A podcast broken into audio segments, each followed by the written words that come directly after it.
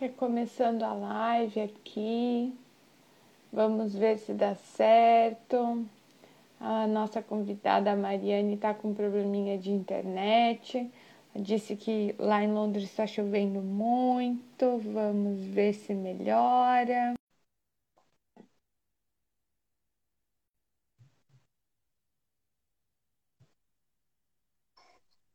Entrei, acho. Ai, que bom. Ah, vamos ver se agora Melhorou. vai. Melhorou. É, agora fica melhor, né? Sim. Bom, eu até reiniciei a live, né, para quem for assistir gravado depois não ficar esperando tanto tempo, né? Então, acabamos de começar a gravação aqui também, né? Como eu estava te dizendo, está conseguindo me ouvir ou está cortando muito? Sim. Ah, Sim. então...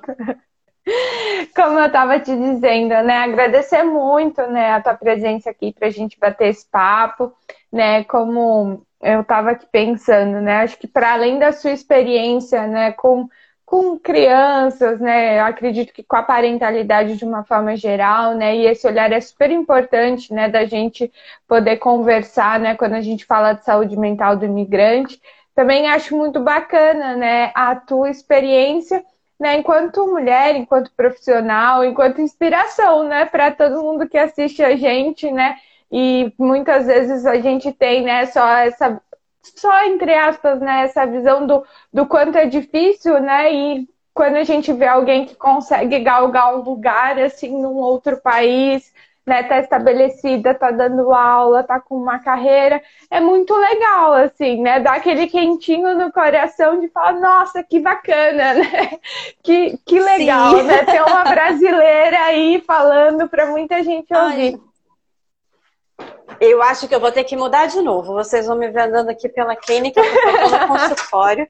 Eu não sei por que, que a internet tá tão catastrófica hoje. Deixa eu ver aqui se melhora um pouco. Uhum. É. Cheguei aqui, peraí, deixa eu puxar uma cadeira e ver o que acontece.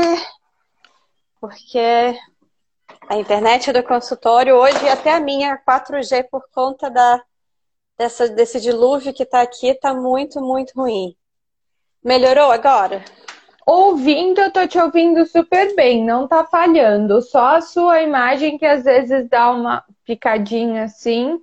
Foi só uhum. falar. Aí, mas parece eu que tá indo. agora assim do lado do roteador, então tomara que, que dê tudo certo. Mas bom, me con nos conte, né, um pouquinho quem é você, né, um pouco da sua história, né, para a gente poder ir entrando, né, nesse assunto da imigração. Quanto tempo você mora aí na Inglaterra? São 11 anos. Agora fizeram esse ano. Eu cheguei aqui em 2010, uhum. quando eu comecei o, o, meu mestrado na Tavistock de, de saúde mental infantil. É, uhum. Na verdade, a minha história é, com bebês começou desde muito cedo, sabe, Júlia? É, no quarto período da faculdade, é, na Federal do Espírito Santo, eu fui a um congresso de psiquiatria infantil Uhum. E lá nesse congresso eu conheci é, o trabalho de algumas psicanalistas no Rio de Janeiro atuando em UTI neonatal. E aquilo me perpassou, sabe, me atravessou de uma maneira muito profunda e eu comecei a estudar a questão da perinatalidade já muito no início da faculdade. E assim, aquelas coisas que, que a gente não entende, né, do desejo. Nesse, no quinto período abriu a vaga de estágio dentro da UTI neonatal do nosso hospital universitário.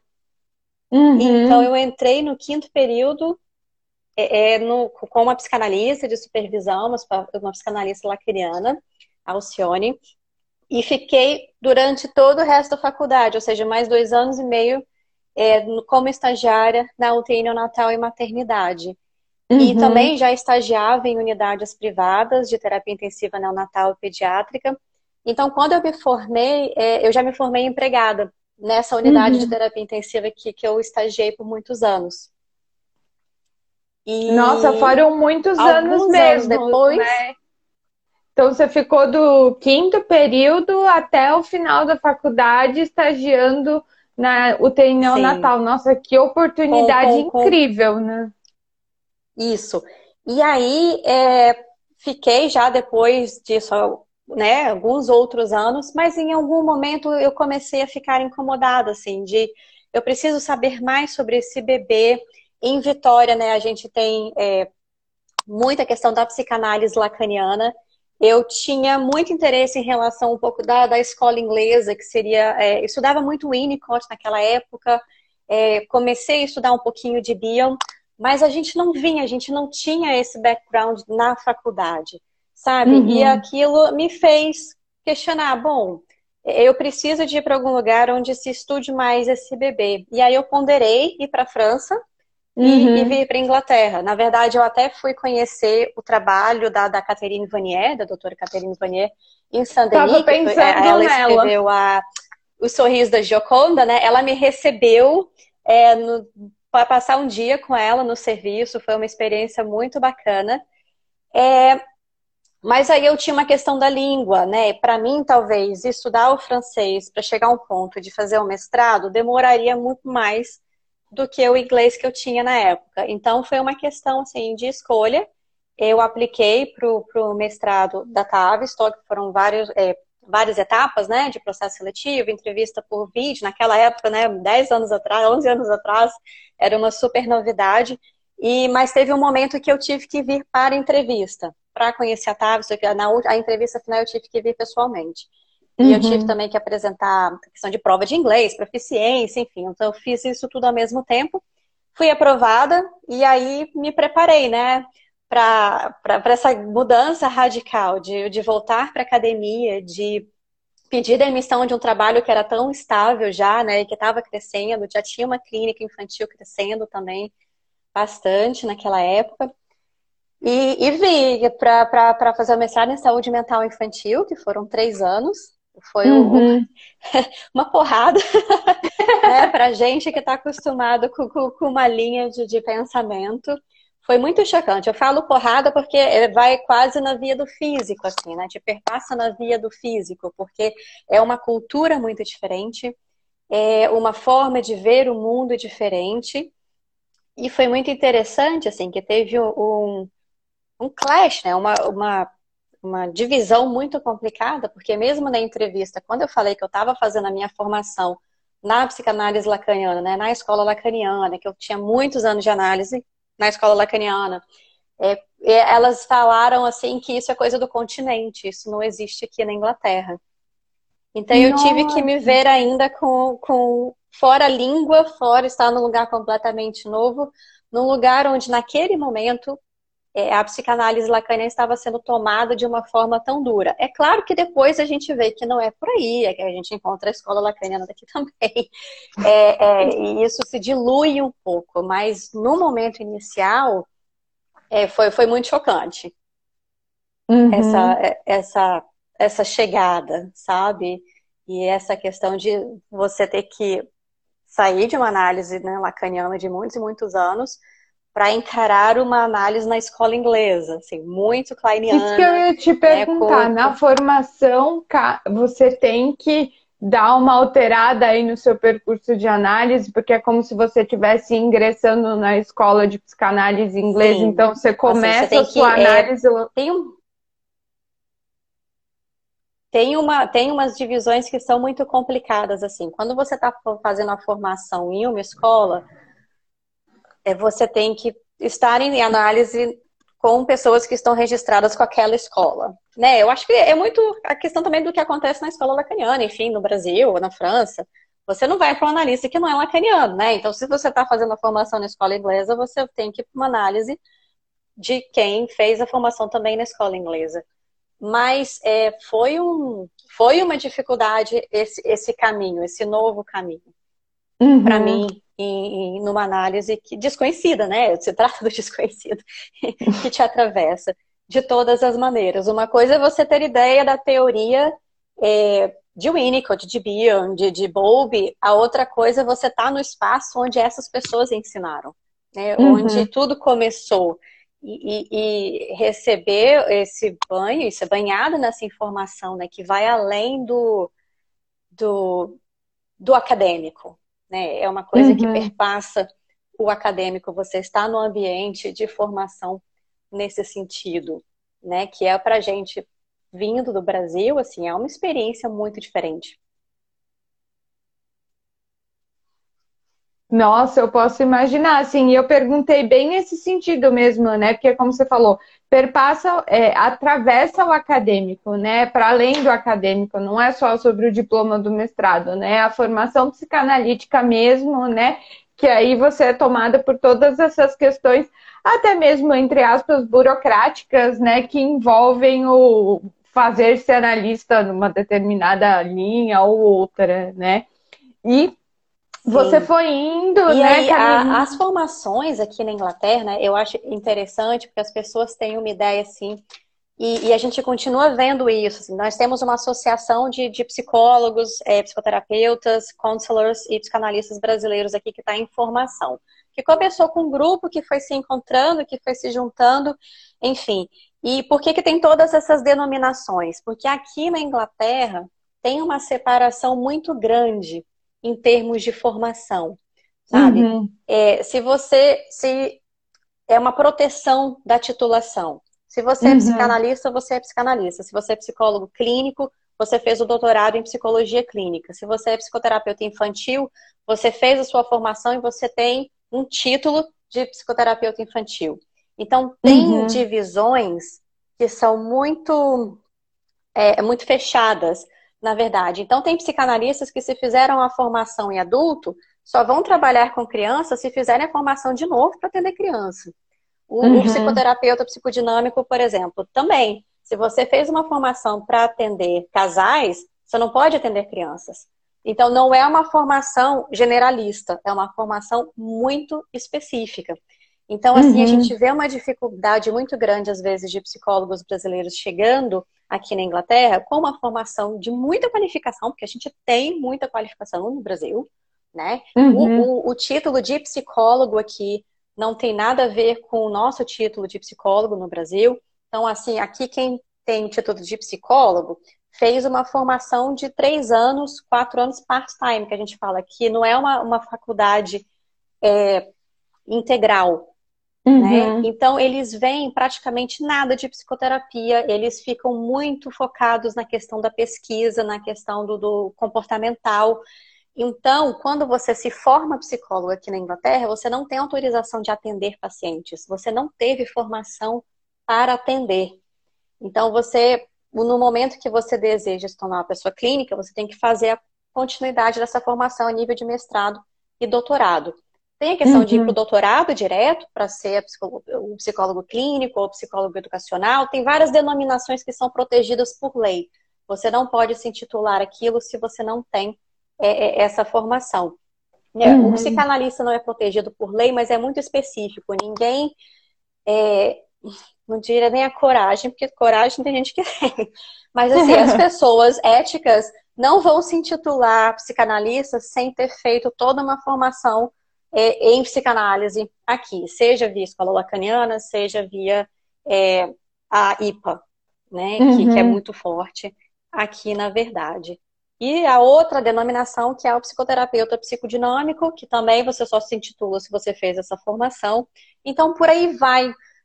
Por um lado, isso causa restrições, né, causa uma dificuldade de acesso, às vezes, a determinados profissionais, para se trabalhar no, no sistema público de saúde, é necessário uma formação de muitos e muitos anos.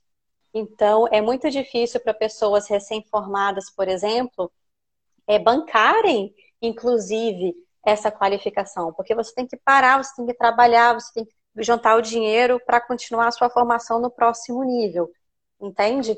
E isso é um complicador, porque não existem universidades públicas aqui. Não hum. existem formações públicas. Você conseguir bolsa é, é, uma coisa muito, muito rara. Muito rara mesmo. Mesmo nível de uhum. mestrado, doutorado. E aqui a gente tem também a diferença do doutorado que é clínico e do doutorado que seria o PhD, né? Oficialmente, uhum. doutorado acadêmico. Que dá, dá assim, pano para manga, uma outra conversa. Então, tem essas eh, divisões que às vezes tornam, mais uma vez, o acesso à saúde mental complexo. Hum. Até para quem está vindo de outros lugares, assim, né? E muitos colegas, assim, a gente vê a dificuldade, porque muitas vezes chegam no Brasil com doutorado já no Brasil. E essa qualificação é, precisa de um longo tempo para ser aceita, ou às vezes não é aceita. Então a, precisa, a pessoa precisa requalificar para trabalhar aqui, para atender aqui.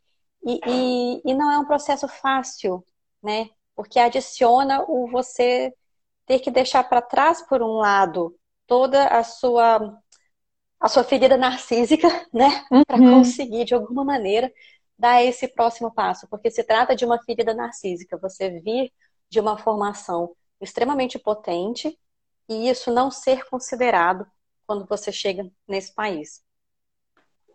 E é interessante você trazer isso, né? Porque eu vejo isso em vários países, assim, né? E eu tenho uma visão muito parecida com a sua, né? Nesse sentido de como a nossa formação no Brasil é potente, assim, né? Se a gente vai ver com relação a outros países, assim, é muito diferente, né? E aí você chega em países, assim, né, como a Inglaterra, como a França, como os Estados Unidos, e imagino que muitos outros, é algo que você tem que dar uma deixada de lado, uma reposicionada, né, não se deixar levar por isso, né, para poder construir um, um, outro, um outro pacote aí de formação para poder se ver reconhecido nessa sociedade, né? E aí, como não se deixar abalar nesse meio do caminho, né? Ou se deixar abalar e depois uh, respirar fundo e seguir em frente, né? Porque é algo de muito Sim. desafio, né? Muito, muito desafio e, e né, chega para uma via de uma frustração, muitas vezes, de eu ver colegas desistindo da profissão e fazer outra formação. Assim, bom, se eu tenho que fazer outra formação, eu vou fazer outra coisa completamente. Uhum. O que né, causa uma tristeza, assim, de ver a, a impotência nesse sentido, de se alterar uma, o sonho, né? Porque uhum. muitas pessoas vêm, e eu acho que você vem discutindo isso bastante nas suas lives que eu tenho assistido, no sentido de que existe uma mudança, você não muda, né? Você fala até ontem, assim, é, você não muda porque está tudo perfeito. Você muda procurando algo melhor. Né? No meu caso, eu tinha o meu incômodo em relação a saber pouco sobre o bebê e a necessidade de querer saber mais sobre esse bebê, né? Que era a minha questão. Enfim, depois, isso, depois do mestrado veio a formação de mais alguns anos na Tarbstag para me, me qualificar como psicoterapeuta né, de crianças e famílias. E aí você vai devagarzinho, você vai galgando esses patamares devagar. E as pessoas às vezes também, ah, eu nunca vou conseguir. Você consegue, mas se trata de um investimento de todas as ordens que, que ele é muito alto. É um investimento uhum. muito, muito alto. Você é, é, atuar né, na nossa profissão num outro país, porque, de novo, aqui é tudo pago, né? O meu mestrado foi pago, a minha formação foi paga, então foram seis anos de formação é, que não tem nenhum suporte do governo para você fazer isso. Principalmente porque na época, é, quando eu cheguei, eu não, eu não tinha passaporte é, é, nem britânico, nem, nem, nem morava aqui já há três anos para poder aplicar para uma FII, as taxas de pagamento né, um pouco mais baixas, então você paga o que eles chamam de overseas, nesses primeiros anos, que é de uma pessoa completamente estrangeira. Né? Então tem essa diferenciação e que, claro, coloca as pessoas para baixo, porque se trata de muito dinheiro, né? Como é que você se sustenta, é, não só emocionalmente, mas como é que você se sustenta financeiramente nessa posição completamente inusitada, né? E sem uhum. preparação, muitas vezes. E uma pergunta. E não é o tipo assim, da coisa né? que as pessoas te avisam, né? Assim, ah, você não vai poder clinicar, você não pode abrir um consultório, você não pode atender ninguém, né? 11 anos atrás, atendimento online era um negócio que não existia, gente. Pensasse uhum. no atendimento psicanalítico online naquela época, né? É, é, como? Como assim? E, e, claro que isso também vem sendo discutido bastante, como que a pandemia mudou o nosso jeito de ver, né? A profissão, o jeito de estar é, com a psicanálise em relação à tela e, e enfim. É, mas é uhum. algo muito novo, né? O que talvez esteja ajudando as pessoas recém-chegadas a ainda manter uma certa estrutura né, de atendimento com os pacientes no Brasil. Mas aí, de novo, a gente tem uma questão ética, assim, como que você está aqui na Inglaterra, por exemplo, e atende uma criança que está no Brasil, qual suporte você tem? E vice-versa. Eu vejo, às vezes, colegas no Brasil atendendo crianças em outros lugares do mundo. Mas se você não está dentro do sistema, se você não sabe para quem recorrer, se você não fala a língua, como é que isso funciona? Não é? é? Se você precisa de uma emergência, de um psiquiatra de emergência, de um encaminhamento de emergência, como que isso se dá?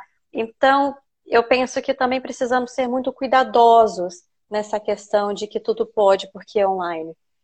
Eu não Nossa, sei se eu acho que isso que você está falando é muito importante, né? Eu comecei a atender online há um pouco mais de quatro anos, quando eu me mudei para a França. Né, eu já tinha tido uma experiência fora do país, quando eu fui para a Suécia, quando eu estava na faculdade ainda, e eu brinco que foi lá que eu tive né, um, um, sabe, um incômodozinho com relação a isso de meu Deus, como é que faz quando você mora num outro país, né? Com quem que você faz análise, com quem que você conversa. Eu acho que deu uma travadinha. Deu uma travadinha.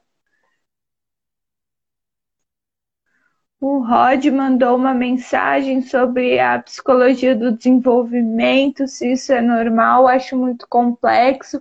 Nossa, Rod, tudo depende, né? Vamos esperar para ver se a Mariana aparece para a gente continuar. Mas acho que. Ih, ela saiu.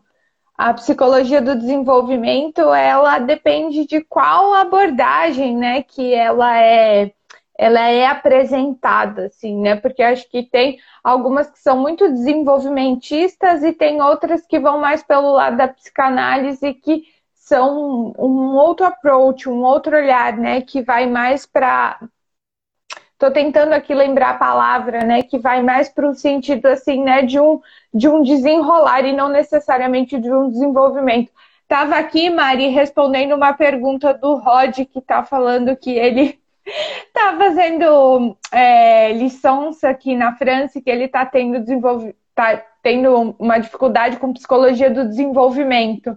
E aí eu estava falando falando aqui um pouco por cima, né, que isso depende, né, qual que é a abordagem, se é uma linha mais desenvolvimentista, né, que vai para uma comportamental, alguma coisa assim, bem biologicista, ou se vai para uma linha mais psicanalista, que aí a gente abrange outras questões, assim, que não é tão linear, né?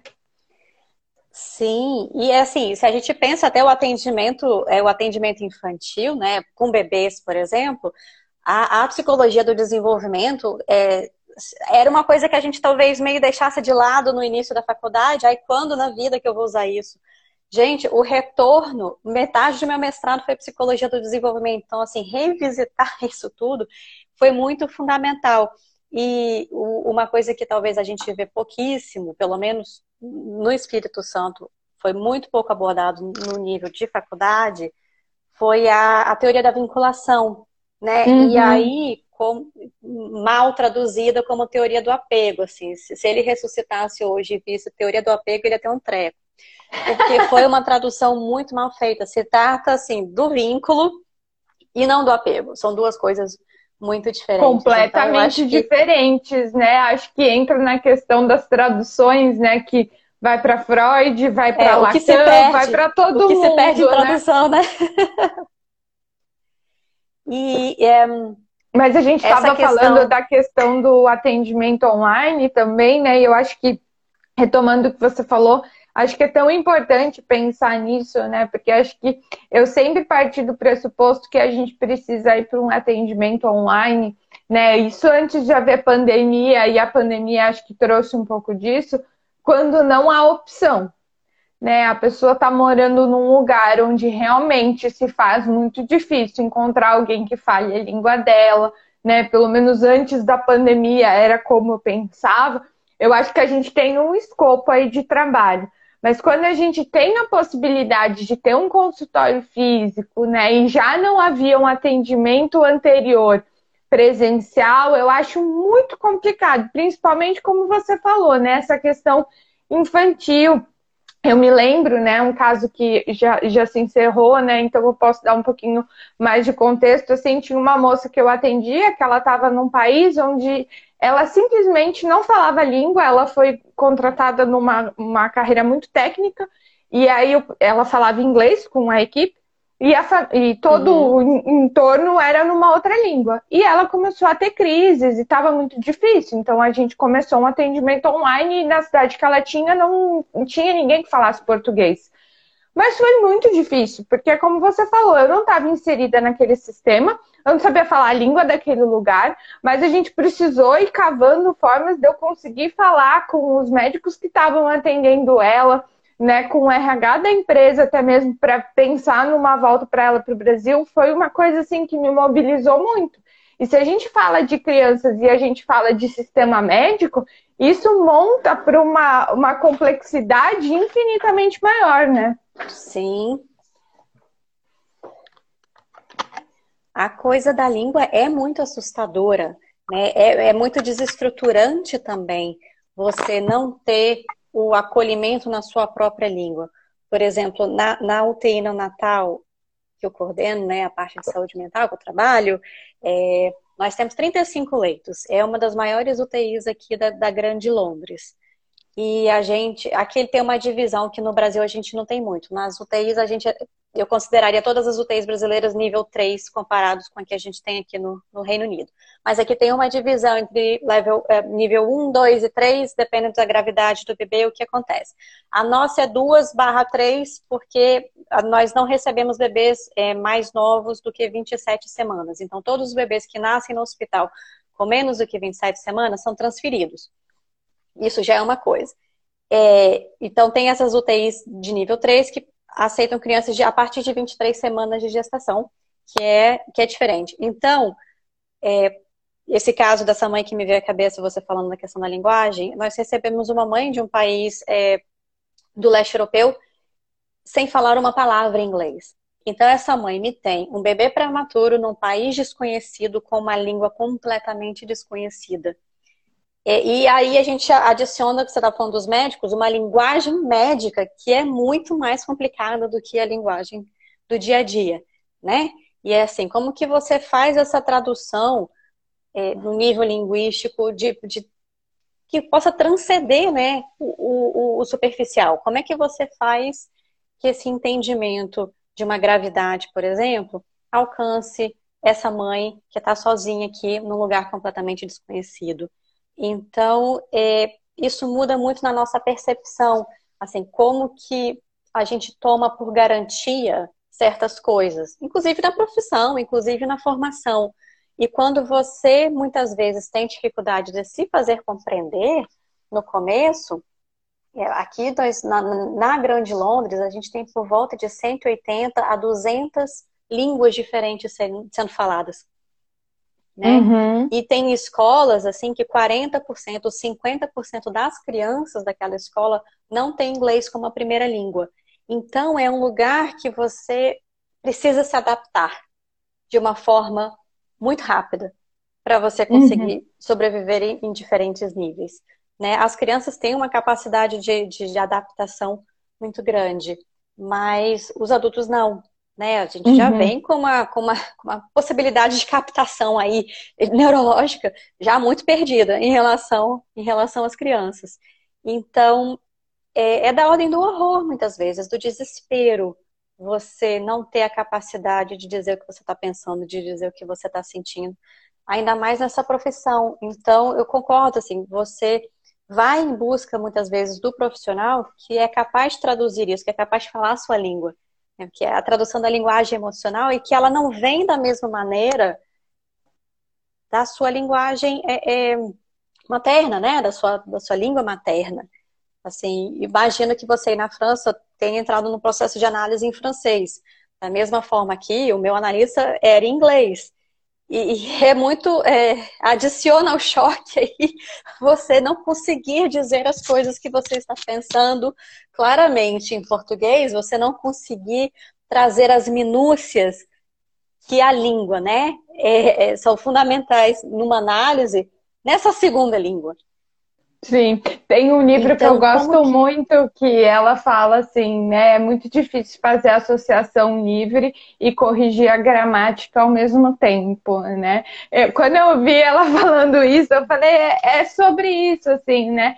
E o como é interessante, né, poder pensar assim, né, na possibilidade né, de se fazer a análise, né, na língua materna, enfim, né, nessa, nessa primeira língua da pessoa, né, porque é uma minúcia que precisa sair e não que não dê para fazer em uma outra língua, né? Mas é adicionar, né, uma dificuldade que com um mundo tão globalizado dá para a gente poder pensar será que precisa mesmo, né? Mas ao mesmo tempo que eu, né, eu já vi o Charles Melman falando sobre isso, várias pessoas assim, né, de até pensar que quando a gente fala uma outra língua, a gente também ganha um pool de significantes novos que possibilitam que a gente possa falar outras coisas que a gente não falaria, né? Mas ao mesmo tempo, assim, né? É da ordem do desafio, né? Isso. Sim, e a gente precisa também aprender as nuances dessa segunda língua, né? Os entrelinhas da segunda língua.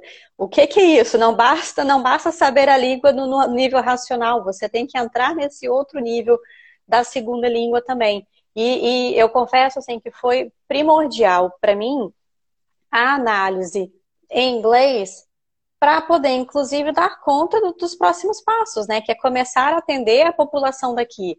Porque é, é uhum. ué, você vai fazer como? No, no, no, sistema público de saúde, por exemplo, às vezes até me acontece de ter uma paciente brasileira, pacientes portuguesas, enfim, e claro que é muito diferente. E, e, a gente é pego no braço, assim, no hospital. Nossa, você fala, vem aqui traduzir para mim. Você precisa se desdobrar nessa função, né? Você deixa, às vezes, de ser analista para você colocar, se colocar num lugar mais humano, no sentido dessa pessoa não consegue se comunicar, né? Você é, é, não perde o seu lugar completamente, mas você precisa se deslocar nesse ponto aí da linguagem, de poder ajudar o outro a se expressar. E como uhum. que isso é uhum. fundamental, e como que trabalhando com bebês, assim, essa tradução é muito interessante, né? Porque eu, no trabalho com bebê, a gente está traduzindo essa linguagem não falada, né? Vice-versa, tanto pro, do, dos bebês para os pais e dos pais para o bebê, e aquilo tudo que está acontecendo naquele mundo de UTI no Natal para esse bebê. É, e como que isso te ajuda na leitura do outro.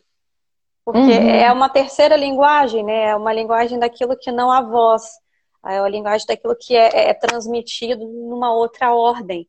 E como que você fica fluente nessa terceira uhum. linguagem a partir do momento que você se, se oferece nesse outro lugar. Mas sabe que você falou uma coisa, né, que eu sempre penso muito, né, essa questão das crianças, né, você falou, né, de como as crianças têm essa capacidade de adaptação, né? Mas eu sempre fico pensando assim o quanto isso às vezes é superestimado, né? No tipo assim, é, é tido como como ganho, como tá lá e assim, né? Já que a criança é uma esponjinha, bora lá, coloca ela lá na mudança igual mala, né? Mais um item a ser levado, ser não coloca, a pessoa não acaba, né? Não por mal, mas por essa, por essa noção de uhum. que a criança é uma esponjinha, né? E acaba não fazendo com que ela participe tanto da mudança, assim, né? E que vá podendo aprender e compreender e se sentir incluída, né? Porque eu falo, cônjuge, Sim. vai porque, porque assim, ama, né? criança, né? Sim, é, é é, é um processo que, que eu acho às vezes pode se tornar ambíguo para a criança, sabe? Porque tem essa expectativa de que a criança tem muita capacidade e que vai ser tudo bem, que vai dar tudo certo e que a língua vai vir de uma forma natural. Mas tem um outro lado da moeda que talvez não seja tão fácil assim. Então tem uma expectativa uhum. de que vai ser, mas não é, sabe? Uhum. E tem um outro lugar que essas crianças são colocadas também, eu não sei se você observa isso aí mas a criança vira o interlocutor da família. Essa criança uhum. vira o tradutor para a família. Essa criança é levada para vários lugares. Inclusive, isso se tornou tão, tão comum que foi feita uma nova legislação que as crianças não podem entrar em consultório médico mais para fazer tradução para os pais. Porque Criaram uma, uma coisa... lei com relação a isso. Isso é muito profundo, né? Isso é muito forte, porque Olha o tamanho da responsabilidade. Né? Aqui eu vejo muito com relação a vai resolver coisas burocráticas, né? Essa do, do médico, assim, eu não me lembro de ter ouvido falar, mas de burocracias mil, assim. Vai na prefeitura resolver visto, vai ligar para a empresa de luz, sim, de água, sim. de telefone, E aí Sim, você fala, e criança gente... ficar no telefone com gás, porque, né, precisa resolver. Concordo. Mas aí, se a gente vai para a via do, do, do, médico, assim, teve casos de criança dando notícias de que a mãe estava com câncer para a mãe. Olha só como, uhum. como que se perde a coisa toda, né? Porque não havia outra pessoa. Então, isso foi barrado, o que eu acho que aí o, o Estado entrou com uma função paterna bem importante, de barrar uhum. essa exposição da criança a, a, a algo que, que, sem controle praticamente, né? Então, é, é foi muito positivo mas ao mesmo tempo você vê a vulnerabilidade da língua dos imigrantes, de todos eles. É, é, uhum. é de muita vulnerabilidade quando você não tem acesso à língua, sabe? E mesmo que seja o um nível básico, porque chega no momento que você precisa é, é, se dar conta até de resolver as contas, e você não tem esse, essa capacidade de, de comunicação, é, é, não é à toa assim que a Inglaterra hoje, por mais que ainda seja vista como um país de oportunidades, enfim, onde é possível, né, você trabalhar num subemprego e ter uma capacidade de renda importante, enfim, mas ao mesmo tempo existe muita tristeza, muita solidão e que eu acho que é exponenciado pela questão da linguagem sabe? Uhum. Existe um empobrecimento aí. A gente vê as comunidades ficando muito próximas. Então, tem as comunidades de brasileiros, tem as comunidades de espanhóis, as comunidades africanas. E é, é, é quase uma bolha dentro da bolha. E é uma uhum. bolha que é difícil de ser perfurada, né? Então, como que fica aí o, o coletivo, né? Como que fica o encontro? Deixa de haver o encontro. E, e, inclusive, é uma coisa que eu noto até no nosso grupo, assim, de psicólogos brasileiros, como muitos profissionais estão aqui no momento com muita dificuldade de fazer a formação, porque estão naquela coisa no meio do caminho ainda, não tem o conhecimento suficiente da língua, tem um conhecimento de psicologia ou psicanálise enorme, mas você fica perdido ali no meio do caminho, porque uma coisa está diretamente conectada à outra, né? A partir do momento que você faz a escolha de estar no novo lugar, ninguém chega fluente. Inglês de escolinha de inglês no Brasil não torna ninguém fluente. É a experiência que vai fazer isso por você. Com o francês, acredito que seja muito similar. Sim, com é certeza. É muito diferente aquilo. É, aquilo que você traz da, da escolinha é uma coisa, o chegar aqui e dar de cara, né, com, com academia, com professor, com o professor fazendo cara para você assim, assim, tentando entender o que, que você quer dizer é muito complicado. Então, é, é, é necessário uma estrutura, né? E, e um backup muito grande para poder fazer essas coisas acontecerem. E, de novo, tem uma expectativa de que vai ser tudo muito fácil e muito rápido. Pelo menos para a psicologia, talvez para outras profissões, outros colegas vão falar coisas diferentes.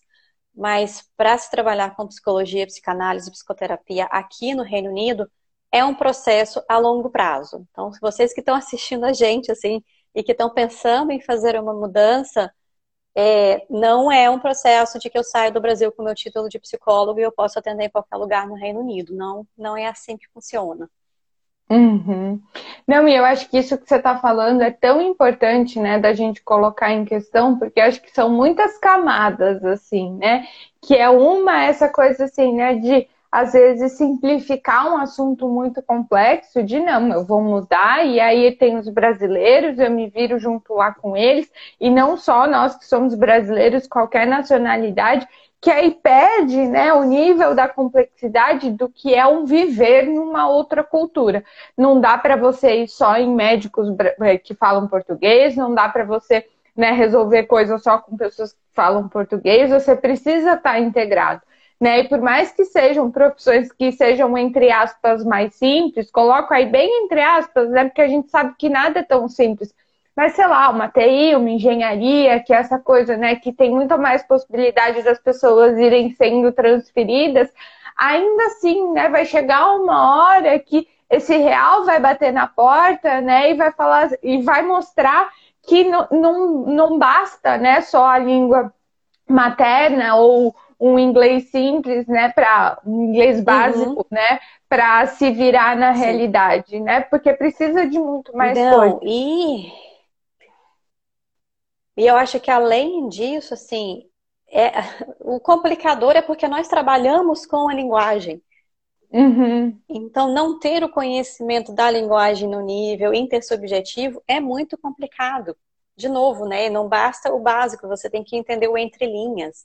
E para você chegar nesse nível de experiência, é uma caminhada. E assim, o muito legal que, que eu vejo é que a gente é muito num termo muito lacaniano, assim, né? Nós, os brasileiros são muito piruzudos, a gente dá a cara a tapa, a gente vai lá, pega e faz, entendeu? Quando você tá afim, você pega e faz. Então, não se desiste muito fácil. A gente vai, não, e eu consigo, e vamos lá.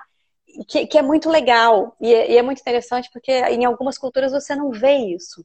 Você uhum. não vê esse, esse desejo tão enunciado, né? E até a continência psíquica de falar, eu sei que não vai ser fácil, mas mesmo assim eu vou topar.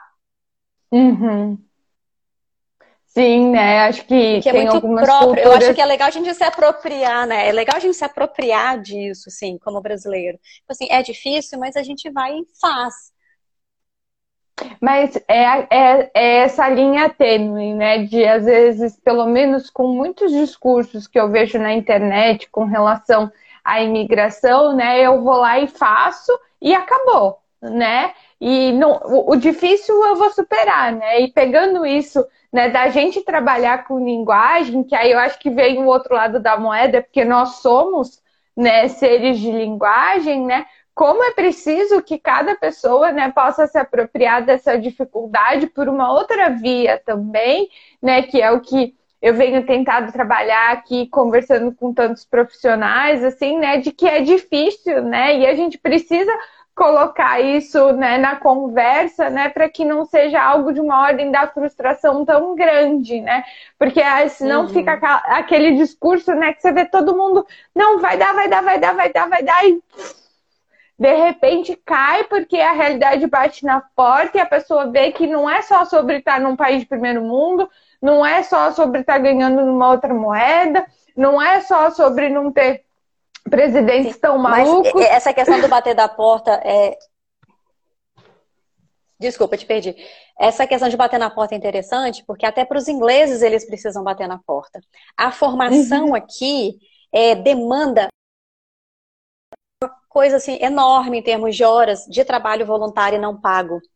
Sabe? Uhum. Tem uma questão aqui que é muito forte. Então, por exemplo, os meus alunos do mestrado metade do curso eles fazem fazendo serviço voluntário, atendendo criança em escola, atendendo criança não sei aonde, tudo sem receber. Faz parte uhum. da formação é, é, e é uma formação muito cara para eles, inclusive, aqui, sabe?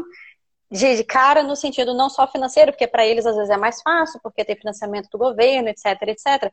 Mas cara no sentido do investimento emocional e físico, de você trabalhar lá não sei quantas horas sem receber por isso né? De não ter essa recompensa também financeira, que é importante, que faz a gente caminhar enquanto profissional. É, então, essa coisa do bater na porta, eles têm que bater na porta, não se trata só do estrangeiro.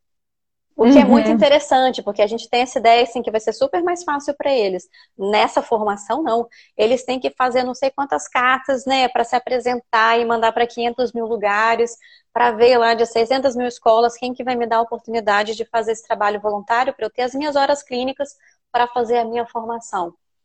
Então, tem isso também que, que, que é interessante, sabe? A formação para psicologia, psicoterapia, psicanálise aqui no Reino Unido nivela por um lado, porque os perrengues vão ser muito similares, pra... não interessa de onde você vem.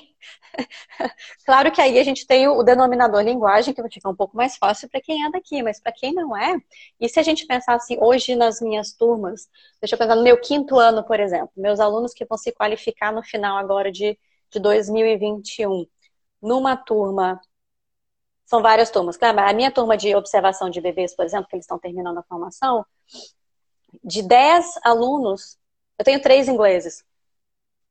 Nossa. Uhum. O que é muito interessante. Então, para sete dos meus alunos, o inglês é a segunda língua, independente de terem nascido aqui. Uhum. Porque tem a língua materna, que é falada em casa, que foi a primeira que eles aprenderam, que veio antes do inglês. Então, é, é muito interessante essa questão, sabe? Do, do, do... De novo, a gente volta para a questão da língua. Mas em relação à formação, coloca não todo mundo no mesmo espaço, porque, claro, vai ser sempre diferente, mas tem uma coisa do potencial, de poder uhum. potencializar todos, sabe? Todos, a todos esses na formação é oferecido uma mesma é, oportunidade. Uhum. Não tem uma facilidade assim, né, pela via do curso, né? É difícil para para todo mundo. E isso que você falou me chamou a atenção, né? Essa coisa de terem só alguns alunos, né, com inglês como a primeira língua. Aí na Inglaterra você vê um, um, interesse pela saúde mental, assim, das pessoas fazerem formação, das pessoas quererem se especializar. E travou de novo, será? Júlia, eu acho que eu te perdi. Só um minutinho. Tô te ouvindo, mas tá travandinho.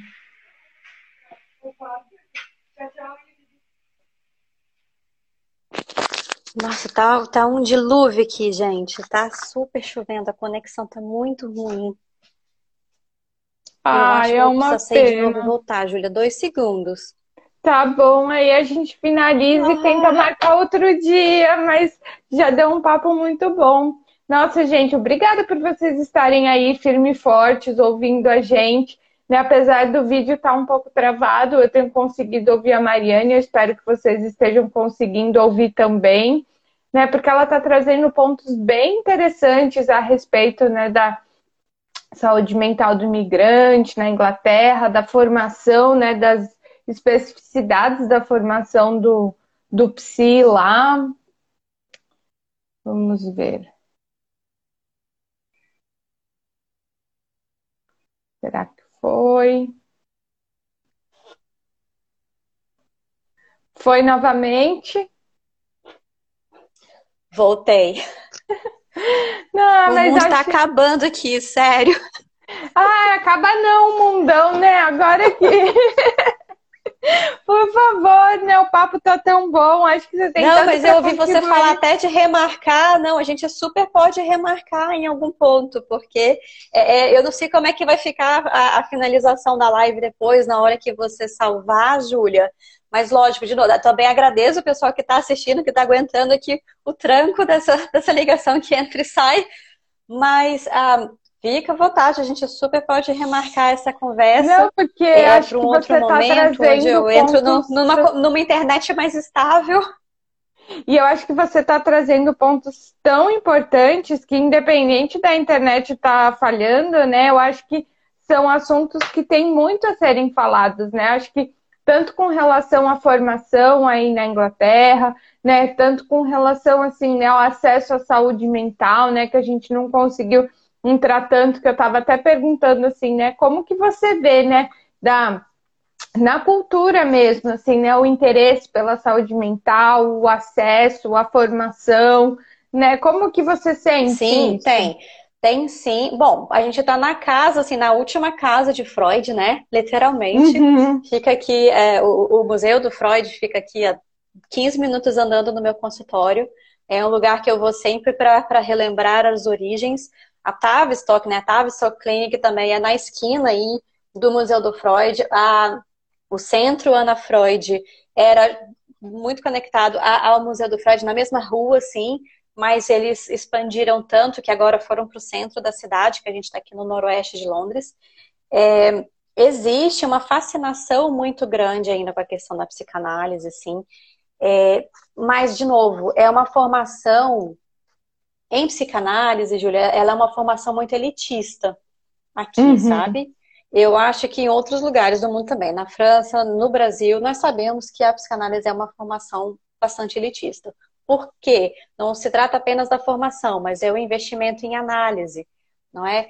E uhum. aqui, por exemplo, quando você está aplicando para formação, em alguns casos você precisa já estar em análise quatro vezes por semana, de novo, pensando na escola inglesa, é, um ano antes de aplicar para a formação.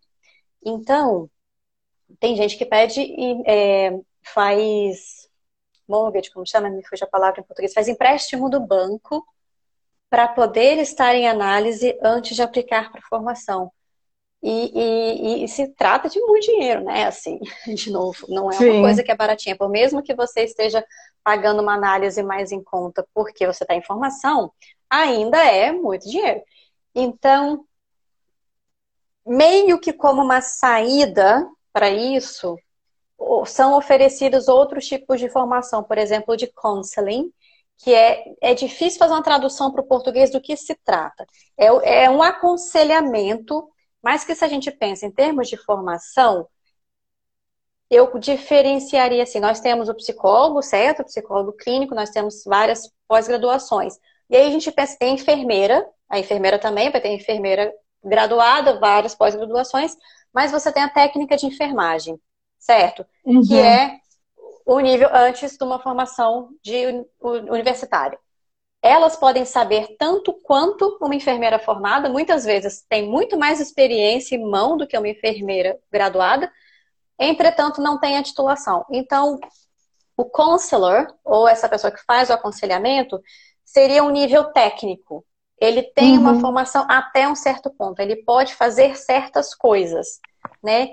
vai ser uma formação mais deficitária, né? Tem, não é exigido, por exemplo, psicoterapia ou estar em análise para ter essa formação. E aí, à medida que você vai graduando, né, você vai tendo muito mais experiência, você vai investindo nessa formação e claro que também em termos salarial isso vai ser muito diferenciado. Então, o consulor ele vai cobrar uma sessão muito mais barata, ele vai poder fazer só um pouco de coisas, né? Não vai poder atender casos graves. Aí a gente tem um psicoterapeuta com a formação completa, que vai ser outro nível de atendimento. A gente vai ter um psicólogo clínico.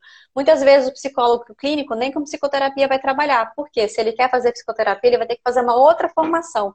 Então, de novo, a gente volta para a questão da compartimentalização. Que, uhum. que eu pessoalmente interpreto como uma proteção de mercado.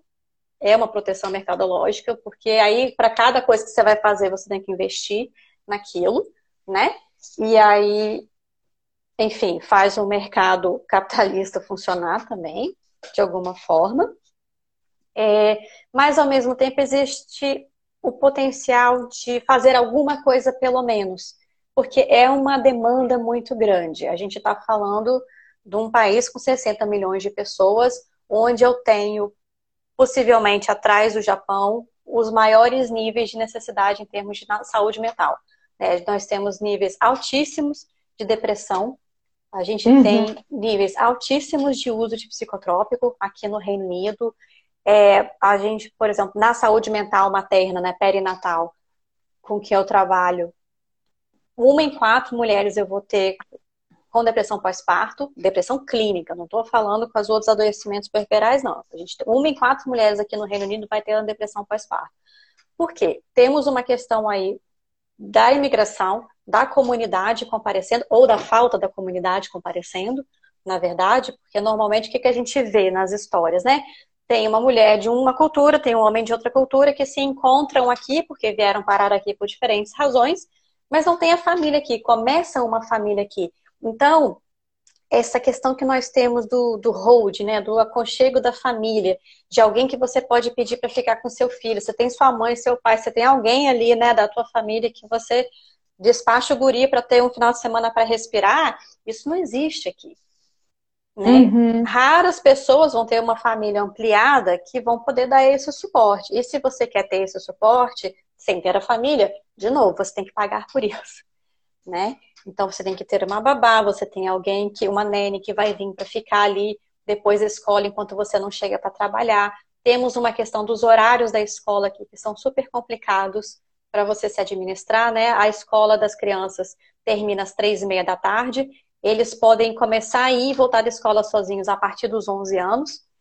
Mas uhum. antes disso, tem uma certa limitação, então os casais têm que se organizar, as famílias têm que se organizar, inclusive financeiramente, para ter alguém para fazer esse backup, por exemplo. Quem não consegue, né, não consegue trabalhar fora, que também é um complicador, uhum. muitas vezes, para as mulheres, principalmente. Porque aí implica, né, o, o, lugar que a mulher fica e o impacto financeiro na família também, né, de só ter uma pessoa trabalhando, né? Então quais Sim. são, né, os desdobramentos, né, de uma situação como essa, assim, né? E como a gente estava falando, né? Vai-se para um outro país, né, em busca de, né, um outro estilo de vida, outras possibilidades e até mesmo uma qualidade de educação diferente para os filhos, mas aquele ditado, né, de que precisa de uma aldeia para criar uma criança não é à toa, né? Porque duas uhum. pessoas é, é possível, mas é da ordem da dificuldade, né? Sim, e você não tem aldeia. E você até consegue formar a sua aldeia com o tempo, né? Você vai ter alguns amigos em volta, você vai ter a quem pedir socorro. É... Mas há uma falta. Né? Foi interessante uhum. observar, assim, em relação às famílias, no período da pandemia, o governo incentivou as famílias que fizessem seus. Um... Gente, me fugiu a palavra em português agora.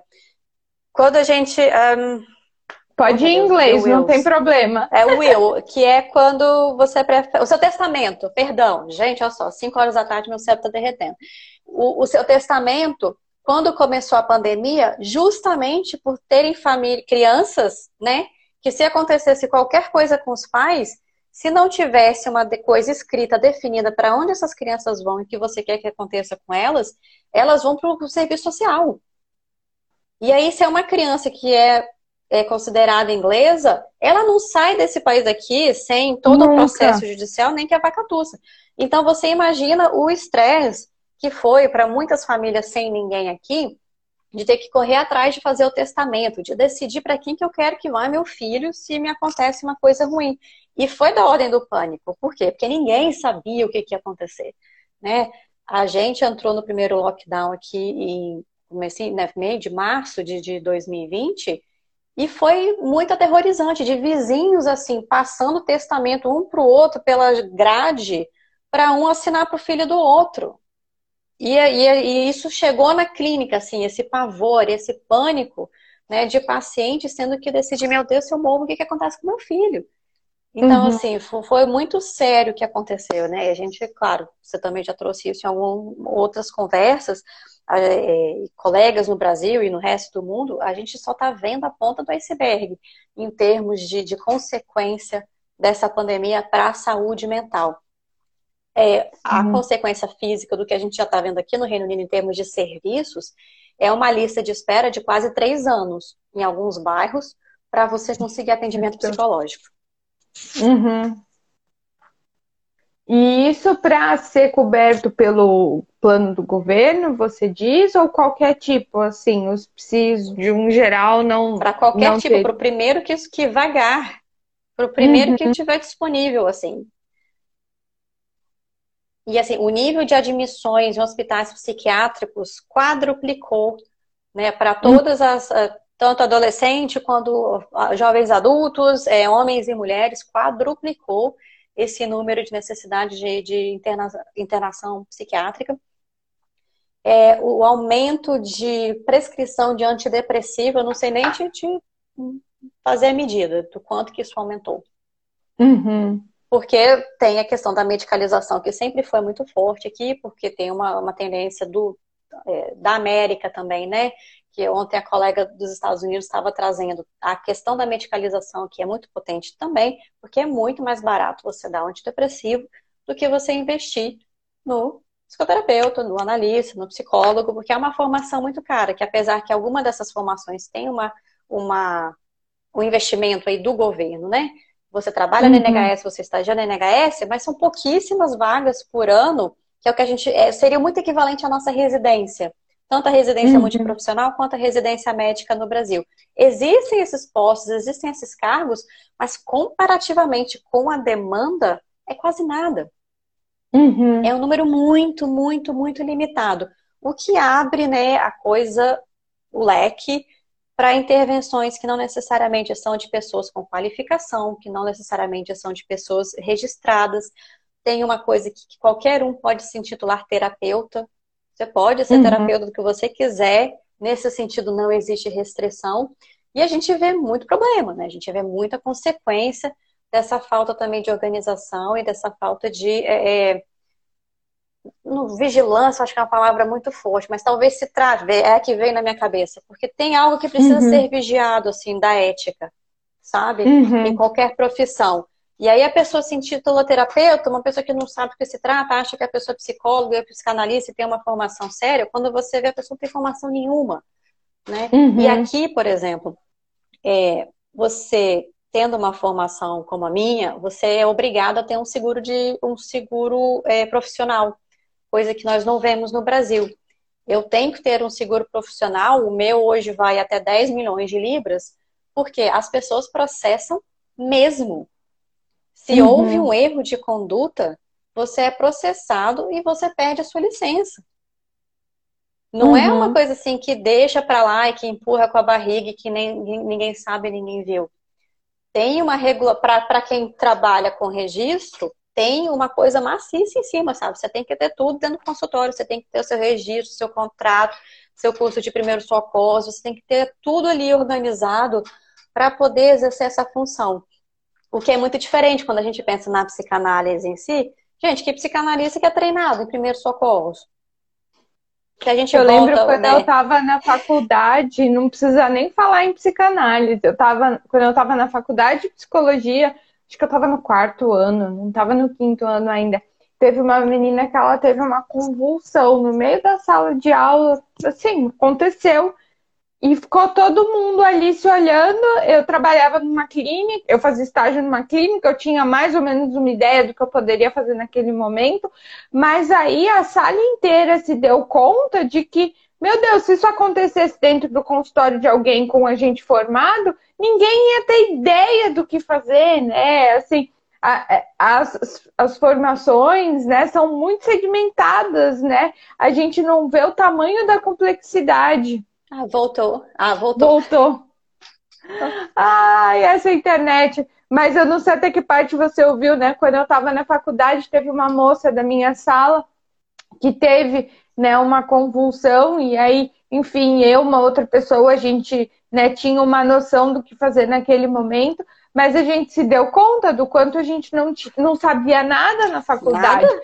porque isso poderia acontecer no consultório e ninguém ia saber o que fazer, né? Sim. E assim, a gente na rua, enfim, eu estava vendo esses dias uma entrevista com uma pessoa que trabalhava no SAMU e ele estava falando um pouco disso. Ninguém sabe o que fazer nesses momentos. Isso se a gente for falar, né, de, de, de uma coisa tão pontual, né, que essa coisa bem biológica, né, de tipo, de repente a pessoa tem um ataque, Sim. uma coisa, e a gente precisa intervir.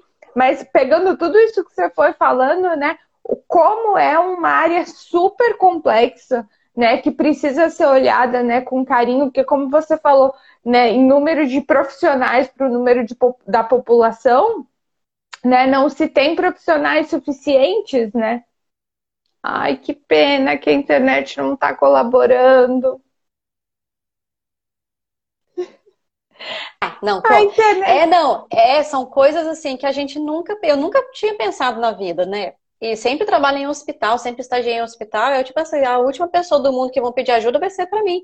Mas chega o ponto que você pode precisar disso. Eu já vi colegas precisando socorrer não apenas é, é, convulsões, por exemplo, mas como outras coisas mais sérias, assim. Eu já tive paciente de chegar com self-harm num nível de eu não poder deixar a pessoa sair de dentro do consultório, entendeu? E tá contendo ali a coisa do sangue.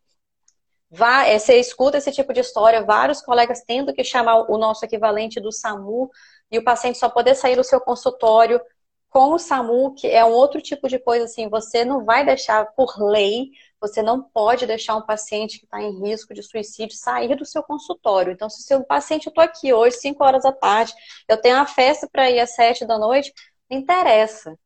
Ou eu vou para o uhum. hospital com o paciente, se eu não consigo entrar em contato com a família, por exemplo, um, um jovem adulto, vai eu juntinha na ambulância até ter alguém que tem, tome responsabilidade, por exemplo, se é menor de idade, né?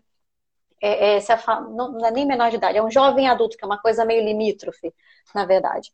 E aí, é, isso já aconteceu, já tive vários colegas, né, tanto brasileiros trabalhando aqui quanto de outras nacionalidades, precisando é, fazer primeiros socorros com pacientes dentro do consultório. Razões completamente diversas. E, de novo, você é obrigado a ter o curso de primeiros socorros. E você tem que estar lá um negocinho, porque se bate a fiscalização, você tem que comprovar que os seus cursos estão em dia. Né? Porque uhum. se acontece qualquer coisa e você não tem essa, esse curso, você uhum. pode ser uhum. processado. E aí vai de novo a questão de você ter o seguro profissional, porque isso inclui uma série de coisas.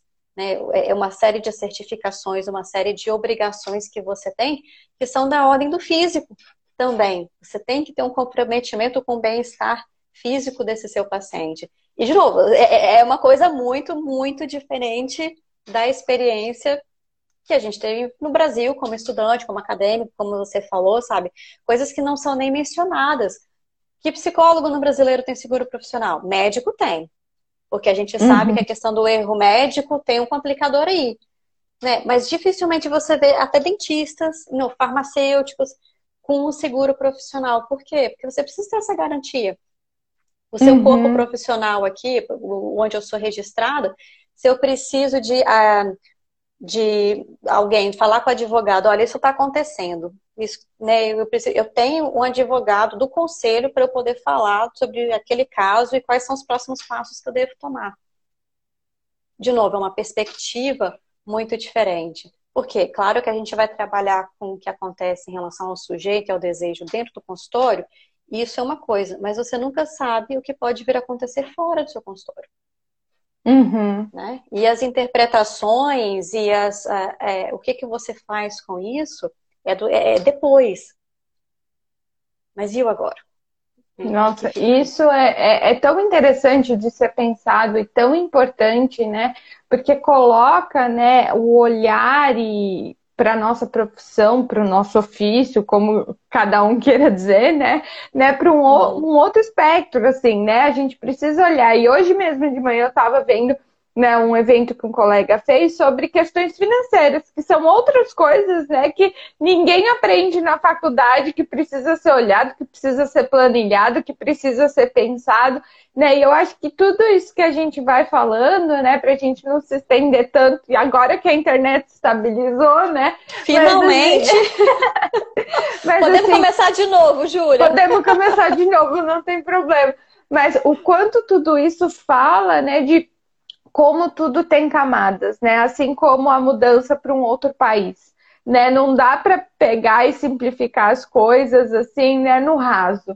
Tudo tem um monte de camada, tudo tem um monte de complexidade, tudo precisa ser olhado com cuidado, com respeito, né, com, com o nível de detalhe que merece, né? Porque a nossa vida é muito complexa, né? A Priscila tá falando assim, né? Nunca tinha pensado nesse último ponto que ela falou. Nossa, com certeza, Priscila, os pontos que a Mariane trouxe são pontos assim, né? Que se eu paro para pensar na minha formação, nunca ninguém fala disso, né? Nunca ninguém apresenta isso, assim, né? E eu acho que isso deve valer para a maioria né, da, das formações e dos países. Tem um outro é, e tem uma outra coisa também que é muito pouco falada, Júlia, e que aqui a gente, é, é, durante a formação, inclusive, os seus tutores te falam isso, falam, gente, qualquer um pode adoecer, certo? Você trata do adoecimento dos outros, mas você também pode adoecer, não apenas a sua saúde mental, mas a sua saúde física. E se você é um profissional que está trabalhando no serviço público, você tem um certo backup. Mas se você é um profissional que trabalha no serviço público e você é, é profissional liberal, uma parte pelo menos do seu trabalho, ou seja, consultório, né? Ou da aula que você não tem um contrato com a universidade, mas você tem um contrato que é seu terceirizado, você tem que pensar que se acontece qualquer coisa, você quebra uma perna, você não consegue consultório, você faz o que da sua vida? Agora temos o atendimento online, tá ótimo. Mas se a gente volta a fita aí um pouco, já acontece qualquer coisa que te incapacita, né? Você precisa sair para um tratamento de câncer. Você precisa, né? Todos nós estamos potencialmente expostos a qualquer tipo de adoecimento. Aqui a gente tem o seguro é, no banco, que quem tem seguro de vida, né, tem outras coisas adicionadas, mas tem um seguro profissional que você paga ali mensalmente, porque se você é impedido de atuar na sua profissão por razões XYZ, você recebe esse seguro, como se você paga quanto você quer receber de volta. Né? Você Sim. tem aquele salário garantido ali por aquele tempo de serviço que você pode ficar fora. Não é para sempre, que aí se trata de um seguro de vida, um seguro adoecimento, mas tem esse potencial aí do seguro profissional de você receber também aquele seu salário se você é um profissional liberal. Eu não isso sei é se muito uma coisa similar. É, é aqui na França eu sei que tem também, no Brasil eu não sei. Quando eu descobri aqui na França eu achei super bacana, assim, né? Porque vai desde o adoecimento até a licença maternidade. Porque aqui a gente contribuindo com o imposto, o governo paga né, uma porcentagem, mas é uma porcentagem muito pequena, assim, né, para uma, uma, uma profissional da saúde, uma empreendedora individual, Sim. poder se afastar, né? Que para quem trabalha no consultório acaba não sendo nem um pouco equivalente. Aí existem esses seguros do banco para todo tipo de licença que a gente precisar tirar, a gente recebe né, esse valor, porque se, eu estava falando até com uma amiga recentemente, então a gente vira escravo do trabalho, né? E aí, se a gente Sim. tem alguma coisa, como você falou, né, uma doença que a gente está completamente exposto a isso simplesmente por existir, como é que faz? Não paga conta, fica no vermelho, precisa pegar empréstimo, vai... não tem como, né? Precisa ser pensado nisso, né? E essas coisas Sim, que precisam e, ser. E é interessante porque volta a questão do que você falou de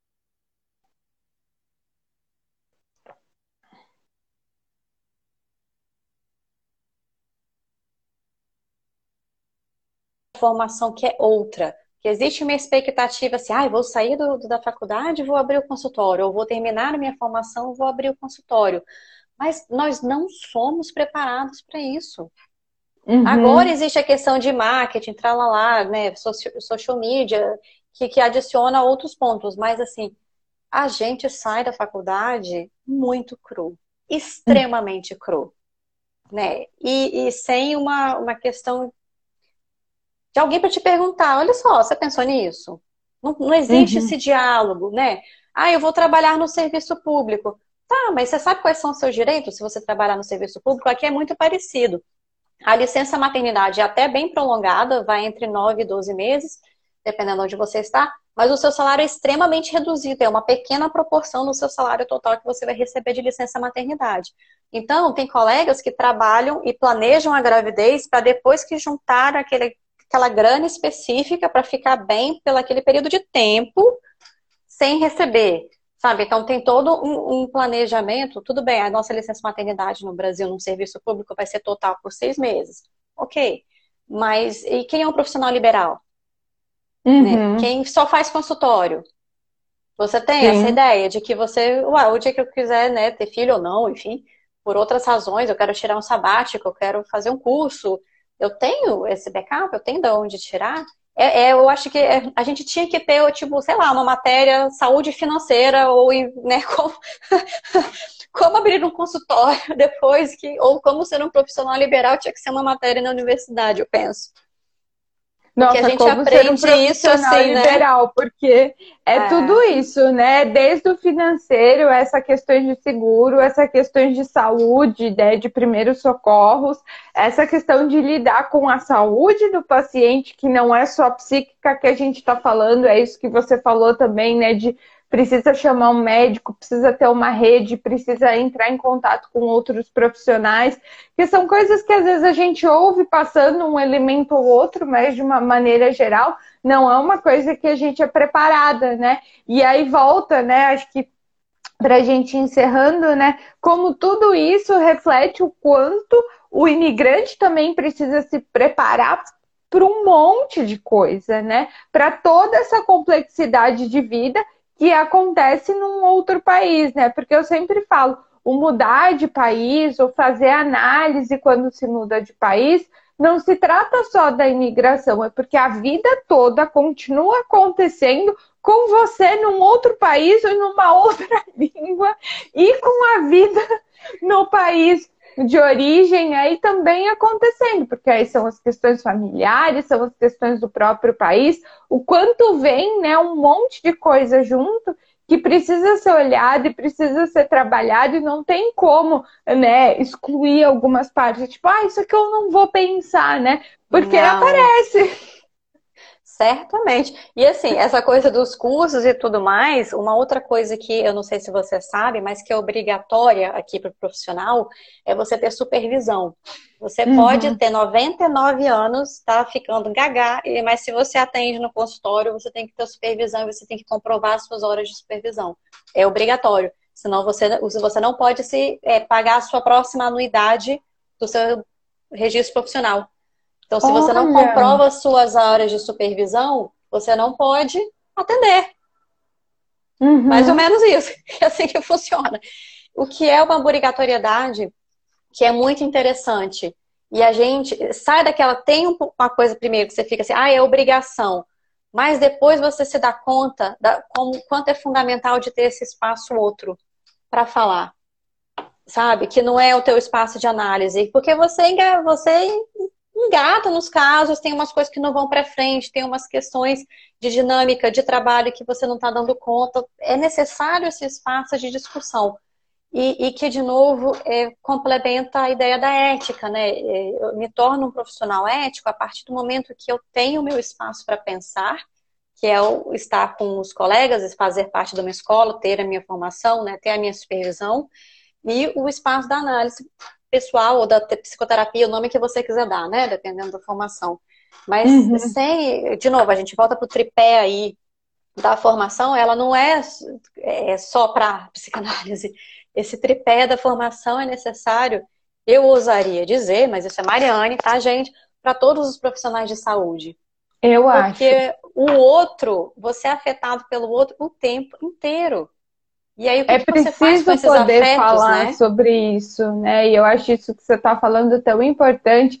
Às vezes a gente vê, né, para quem é da área psi, às vezes aparece um ou outro com umas polêmicas, tipo, ai, ah, o tripé é obrigatório. Se você for olhar, não é exatamente isso que foi dito, piriri pororó, mas é uma questão de ética, como você está falando, assim, né? Ninguém precisaria ter que obrigar a gente a perceber que é complexo. Que é então complexo, você precisa exatamente. falar sobre isso com os seus pares para que você possa identificar a forma como você está sendo afetado. É sobre isso, né? Ninguém precisa obrigar a gente a ver que é difícil e que porque é difícil a gente precisa falar com alguém. Né? É, é algo que né, vai para além, né? que vai para uma seriedade e para um cuidado uhum. com a vida do outro e eu diria até com a nossa própria vida, porque se a gente não se Sim. cuida na complexidade, a gente vai se enfiando, né, nos buracos que nos buracos que, que vai chegar uma hora que você não sai do buraco. Exatamente, né? Chega uma hora que você não sai do buraco, exatamente. E é, é. é, isso que a gente precisa ir falando, né? Acho que você com toda essa experiência, assim, né, dá pra gente pensar tudo isso, né, voltado ao psi mesmo, né? Seja aí, seja aqui na França, seja no Brasil, seja onde for, como é importante pensar, né, sobre a formação psi. Acho que isso dá até uma live, né? Formação psi, vamos falar sobre isso, né? E é esse, esse outro lado, né, que é com relação né, esse cuidado do ser humano, do imigrante, né, do estrangeiro, da vida no geral, né, de a gente poder se cuidar e ver como a vida convoca a gente a questões complexas que precisam ser olhadas e não é o, o sentido de ai vai problematizar, nossa, preciso olhar todos os problemas. Não, é que a gente precisa olhar que as coisas têm tem camadas, tem seus pesos, tem as responsabilidades, né, que as, as decisões que a gente vai tomando, né, vão aparecendo, né? Uhum, certamente. Ó, oh, Fio, aceito esse convite aí dessa próxima live da formação tranquila, porque posso trazer até melhor especificado como é que se dá a formação aqui. Ah, mas eu acho que é muito legal, porque às vezes o pessoal me manda mensagem mesmo. Recentemente teve uma pessoa que me mandou: Ah, você sabe sobre a formação na Inglaterra? Eu falei: Olha, eu conheço algumas pessoas, mas saber, saber, eu não sei, né? Já é tão difícil saber aqui da França. Mas a gente saber também com detalhes da Inglaterra é muito complexo, né? E eu acho que a gente podendo fazer rede, né, de um vai colaborando com o outro, ajudando a pensar, né? Fala dessa questão, né, da gente poder trabalhar a saúde mental como um todo, né? Mas Certamente. apesar da internet, apesar do dilúvio, né? Acho que deu pra gente ter esse papo gostoso que a gente foi trazendo vários tópicos. Eu te agradeço Sim. muito, agradeço todo mundo que ficou aí firme e forte com a que gente. Muito obrigada pela paciência com essa coisa de vai e volta, entre e sai, gente. Se ficar muito ruim, prometo pra Júlia, a gente se organiza de novo, a gente conversa de novo. E foi um prazer Sim. estar com vocês nessa tarde aqui dilúvio de Londres. Muito obrigada, querida. Bom final de semana para você. Bom final de semana para todo mundo. Tchau, tchau. Um beijo. Tchau, tchau.